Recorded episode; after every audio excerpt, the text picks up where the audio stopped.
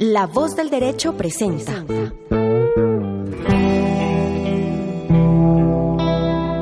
Código Internacional. Conduce Pablo Uncos.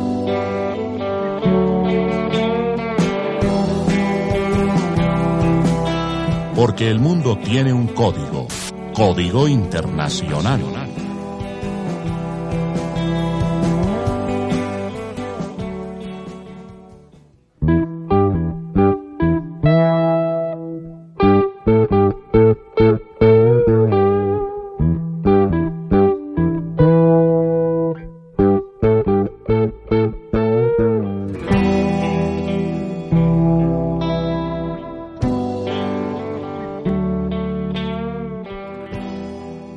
La Argentina gobernada por el presidente Mauricio Macri nuevamente es noticia internacional. Durante las últimas semanas, la situación económica de ese país se agravó debido al aumento en la cotización del dólar.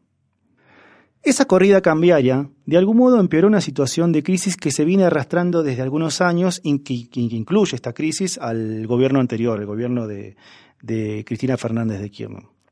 O sea que es una crisis que viene de arrastre pero que le estalla al gobierno de Macri ahora. Un gobierno que ganó las elecciones en 2015 con la promesa de bajar la inflación y reducir la pobreza. Entre los economistas hay un consenso en decir que la crisis argentina está asignada por la combinación de dos fenómenos económicos muy extraños y negativos. Por un lado, una economía en recesión, es decir, eh, una economía que, cuyo nivel de producción es muy bajo, y por el otro una economía con inflación, esto es, con aumento generalizado en el índice de precios. Se trata esta de una combinación fatal, eh, una combinación a, que, a la que los economistas denominan como estanflación, esto es, una economía con inflación y con estancamiento económico. Bien, es en esa economía en donde ahora se agrega una nueva crisis, signada esta vez por la corrida cambiaria eh, por el precio del dólar que hizo temer por la posibilidad de estallidos sociales. Lo cierto es que nuevamente otra crisis asoma en el horizonte argentino. Esto no es algo nuevo, es algo a lo que los argentinos ya están muy acostumbrados, tanto que podríamos decir que es otra costumbre argentina. Vamos a cantarles un estreno, eh, ya el segundo estreno, se llama Costumbres Argentinas y dice así. Thank you.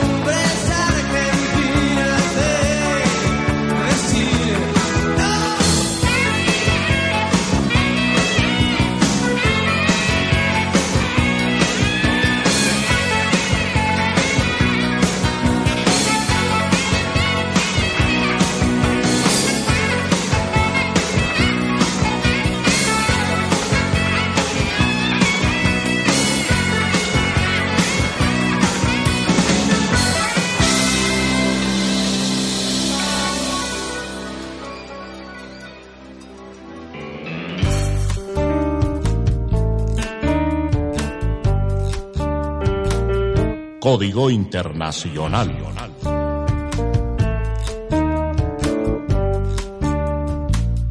En la introducción de este programa nos referíamos a la crisis económica que atraviesa la Argentina y que se agudizó estas últimas semanas a causa de eh, una corrida cambiaria generada por el aumento en la cotización del dólar en ese país. Para hablar de estos temas, Código Internacional se entrevistó con el colega argentino Pablo Tazarte. Pablo eh, trabaja en Revista Acción eh, y es analista político, y esto es lo que nos decía sobre la crisis en Argentina. Pablo, ¿En qué marco tenemos que situar los acontecimientos económicos ocurridos en Argentina esta última semana? Bueno, lo que sucedió esta semana es la continuidad de un problema histórico de la Argentina, que es el desbalance con el sector externo. O sea, se necesitan más dólares de los que se produce en nuestro país. Por las importaciones de productos con valor agregado, por los vencimientos de deuda y de bonos, o sea, si no se aceptan nuevos bonos hay que tener dólares para pagar, y también por un factor relativamente nuevo en la historia argentina de los últimos años, que es la importación de combustibles. Esto también sufrido por el kirchnerismo en el último tiempo. Pero más puntualmente, lo de esta semana fue un agravamiento de lo comenzado en abril, cuando fue la primera disparada del dólar. De allí se salió con un canje de bonos exitosos, exitoso, y con un acuerdo con el Fondo Monetario Internacional, que pareció también algo positivo para el país, por lo menos en un primer momento. Porque entre otras cosas se esperaba que con ese acuerdo iban a llegar dólares del fondo y además dólares de las inversiones que se esperan finalmente obtener gracias a cumplir con las metas impuestas con el fondo, o sea, metas de ajuste, y, que ese cumplimiento sean como una señal de confianza para los inversionistas. Eso no, no pasó. Las inversiones todavía no llegan y encima se agrega que los dólares que debían ingresar por la venta de la última cosecha también fueron pocos debidos a una sequía. Además, puntualmente esta semana se admitió lo que el economista Guillermo Nielsen, que en su momento fue viceministro de Economía de La Baña, con el expresidente Dualde, ya había anticipado. El fondo, el FMI, iba a ir aportando plata, pero de a poco, o sea, de a poco en la medida que se cumplan con las metas. Y Argentina no necesitaba pocos dólares, necesitaba un shock de dólares para poder controlar el precio del dólar. Entonces se terminó admitiendo que, que la, la, plata de las cuotas que iba a ir enviando el fondo en este momento son insuficientes. Macri lo terminó de confirmar a principios de esta semana cuando hizo un anuncio de que se iba a pedir que se manden la totalidad de los desembolsos pensados desde aquí hasta el 2021 que se las que el fondo se lo envíe a Argentina entre el 2018 y 2019. Y esto, que era un anuncio para calmar las, las aguas, finalmente lo único que hizo es empeorar las cosas. ¿Por qué? Porque fue admitir que el acuerdo firmado hace pocos meses no estaba funcionando. Y bueno, no hizo falta que el, que el fondo anuncie que en realidad este nuevo esquema todavía no se había confirmado y que había que sentarse a charlarlo. O sea, no hizo falta esta confirmación para que los inversores huyan como, como una estampida hacia el dólar. Otro motivo de la disparada fue que al mismo tiempo, al aplicar una de las sugerencias del fondo, eh, se dejó primero el dólar libre, se lo dejó flotar, o sea, de acuerdo al, al, brazo invisible, a la mano invisible del mercado. Eso hizo que, sin control, el dólar se disparara. Luego se intentó con intervenciones al cierre de la jornada, o sea, vendiendo eh, dólares, metiendo dólares en el mercado por parte del, mercado central, pero como era el cierre de la, de la jornada estas intervenciones, eran intervenciones que ya eran tarde. Entonces, finalmente, recién este viernes intervino fuertemente vendiendo 250 millones, pero desde la mañana. Eso hizo que ya arranque la jornada en baja y finalmente se pudo estabilizar en 37,40, o sea, menor a los 41 pesos que estaba en la jornada anterior. Eh, pero Pablo, todo mm, este panorama que vos me ilustrás eh, se da en un país que viene arrastrando una crisis económica de hace varios años. De hecho, cualquiera que, que rastree noticias sobre la crisis en Argentina observará que al interior del equipo de gobierno comandado por el presidente Mauricio Macri hay una interna entre los partidarios de una teoría del gradualismo y otros que son partidarios del shock. ¿Cómo, cómo explicas esa, esa interna? Con respecto al debate de gradualismo o no gradualismo, se lo puede unir con el tema de, de digamos, la crisis social que vive Argentina. ¿Y por qué? O sea, se habló de gradualismo, o sea, el gobierno propuso o dijo que estaba haciendo un gradualismo, pero en definitiva le salió una política de shock. ¿Y por qué sucedió esto? Porque en realidad nunca midieron el impacto que podían ocasionar medidas como las que se tomaron de enfriamiento de la economía y aumento de las tarifas en una sociedad que ya venía golpeadas al cierre del kirchnerismo. O sea, ellos quisieron gradualmente ir aumentando tarifas, por ejemplo, o enfriando la economía, pero en una sociedad que ya venía mal, eso terminó siendo un shock y no algo gradual. Ellos supusieron que bajando la demanda, vía sueldos más bajos, se iba a encontrar un nuevo punto de equilibrio para la inflación, para el precio de, las cosas. Pero además pensaron que con el aumento de tarifas y la vuelta a los mercados internacionales iban a dar una buena señal para que lleguen nuevas empresas y así generar más oferta y de esta manera ayudar más a ese punto de equilibrio que hablábamos de los precios, o sea, bajando la demanda y a su vez aumentando la oferta. Así da la lógica, pero esto no pasó. Las inversiones no llegaron y la falta de demanda hizo que sufran las empresas que ya estaban instaladas cerrando muchas de ellas y ocasionando despidos en otras. Esto, sumando a los despidos que el Estado ya venía haciendo, generó una recesión aún mucho más profunda de la que se venía del gobierno anterior, con una economía actualmente prácticamente parada y con el peor de los escenarios que es con una inflación todavía creciente, o sea, la famosa estanflación. El gobierno, como toda solución, decidió recortar todo tipo de gastos en un país en el que la infraestructura es deficiente históricamente, por donde se lo mire, desde hace años. Entonces, la falta de inversión comenzó a notarse rápidamente.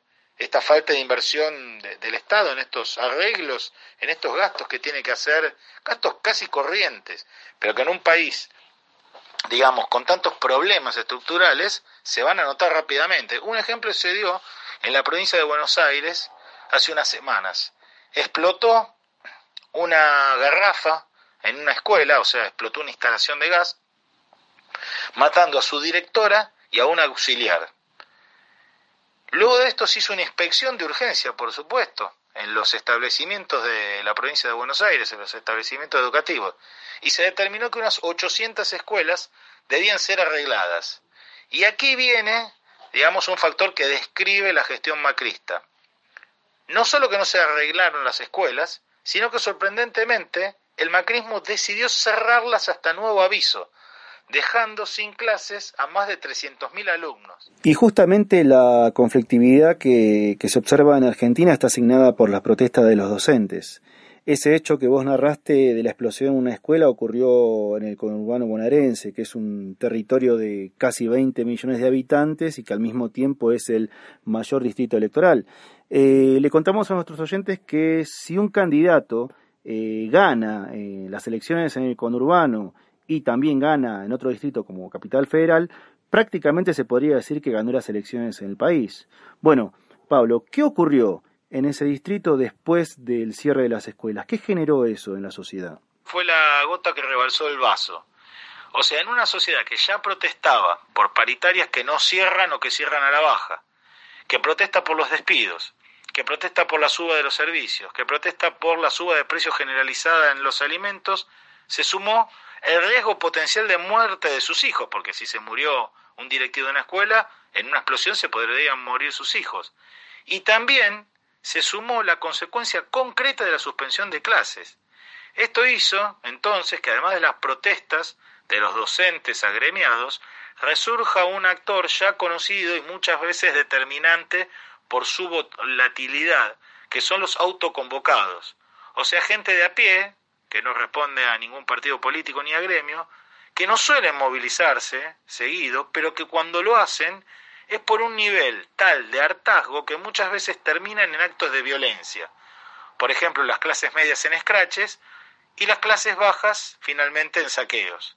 Para poner, darte un ejemplo durante esta semana hubo multitudinarias marchas hacia la, capital de la provincia de Buenos Aires, hacia La Plata, y en el centro de la ciudad de Buenos Aires, de la ciudad de Buenos Aires, allí marcharon los universitarios, mientras que esos miles de personas marcharon a esos dos puntos de, de la provincia de Buenos Aires, en las localidades periféricas, como por ejemplo Morono y Tuzaingó, había marchas de autoconvocados reclamando por la apertura de las escuelas, marchas que en algunos casos terminaron con amenazas a los intendentes, con golpes de los vidrios en los palacios municipales, con intendentes que o tuvieron que salir casi a escondidas del palacio municipal en un caso y en otro caso con intendentes que tuvieron que salir a hacerse cargo de los arreglos de las escuelas que originalmente tendrían que haberse hecho cargo el gobierno de la provincia de Buenos Aires.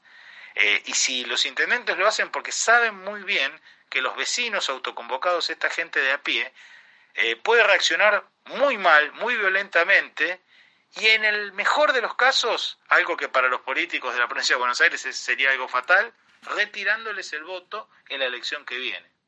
Y esa voz que escuchaban era la de Pablo Tassart, eh, periodista y analista político de argentino, que nos contaba de la situación por la que está pasando la Argentina, tanto a nivel económico como social en las últimas semanas.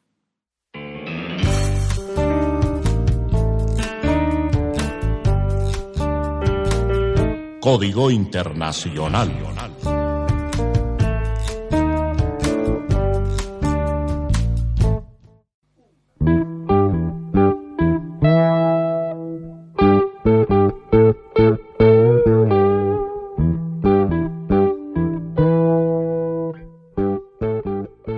En Código Internacional nos gusta explicar las noticias a través de, de temas musicales, a través de canciones.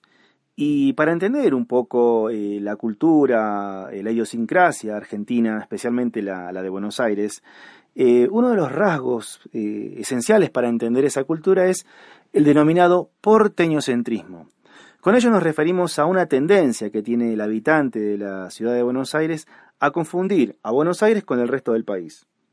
De hecho, es común que los noticieros de la capital haya muy pocas, y hay veces que casi nulas, eh, alusiones a hechos o sucesos ocurridos en el, resto de las regiones que componen la geografía del país. En ese orden de ideas, eh, suele ocurrir que cuando un porteño viaja por el mundo y se encuentra con un argentino que es de las regiones, póngale Ushuaia o Santa Fe, suele preguntarle, bueno, ¿cuándo te volvés para Buenos Aires? Como si Buenos Aires fuera el resto de, o como si Buenos Aires fuera la Argentina misma. Y lo cierto es que estos días Buenos Aires está que arde. Así que para todos los oyentes de este programa, les vamos a pedir a los fabulosos Cadillac que canten un tema que se titula Arde Buenos Aires.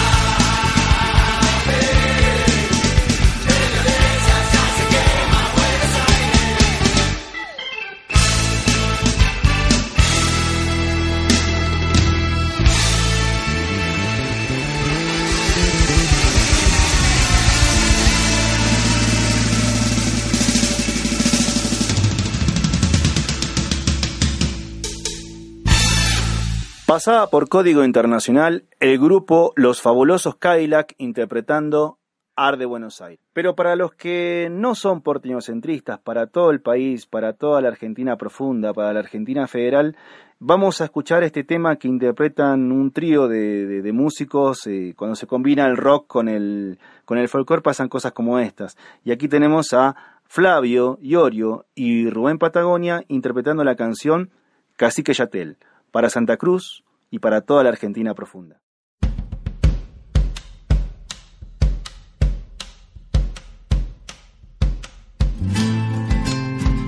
Nakel, Nakel Genú, gracias amigo. Nakel Genú, Flavio. Nakel Genú, Ricardo. Este canto nuestro por la Patagonia. Cacique Yatel, para Santa Cruz. Nakel. Asando una picana de ñandú, nos sorprendió la tarde del buen arriero soñador de piño y luz que supo ser señor en el Aitén. Aquel, aquel.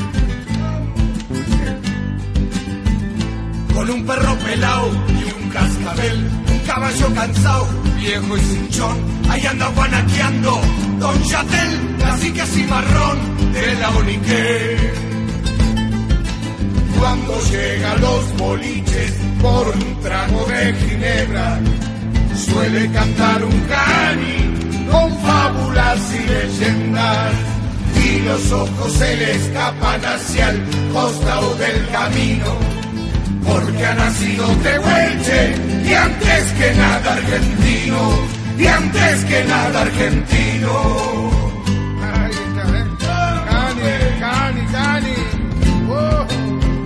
Cani Rubén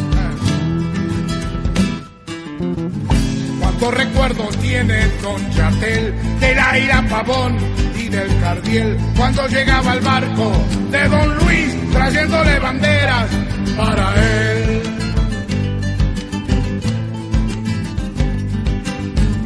Cuando el invierno suelta su esplendor y se pinta la cima del chaldén, se me antoja la estampa de Chatel corriendo los ñandúes hacia el sol cuando llega los boliches por un trago de ginebra. Suele cantar un cani con fábulas y leyendas y los ojos se le escapan hacia el costado del camino porque ha nacido Tehuelche y antes que nada argentino y antes que nada argentino y antes que nada argentino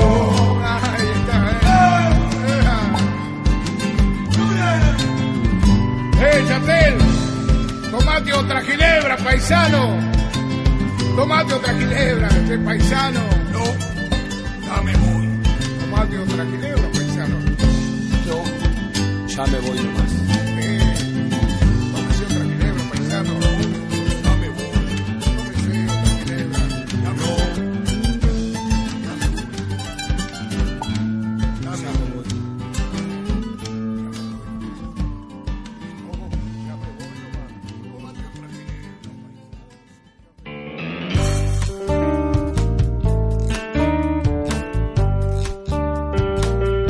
Código Internacional.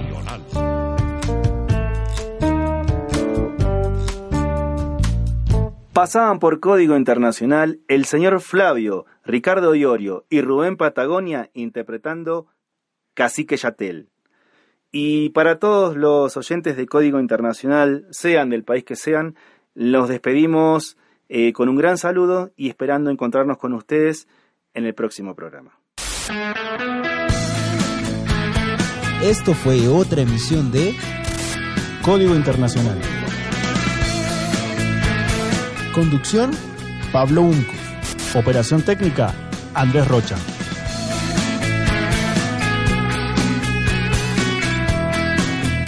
El mundo tiene un código. Código Internacional.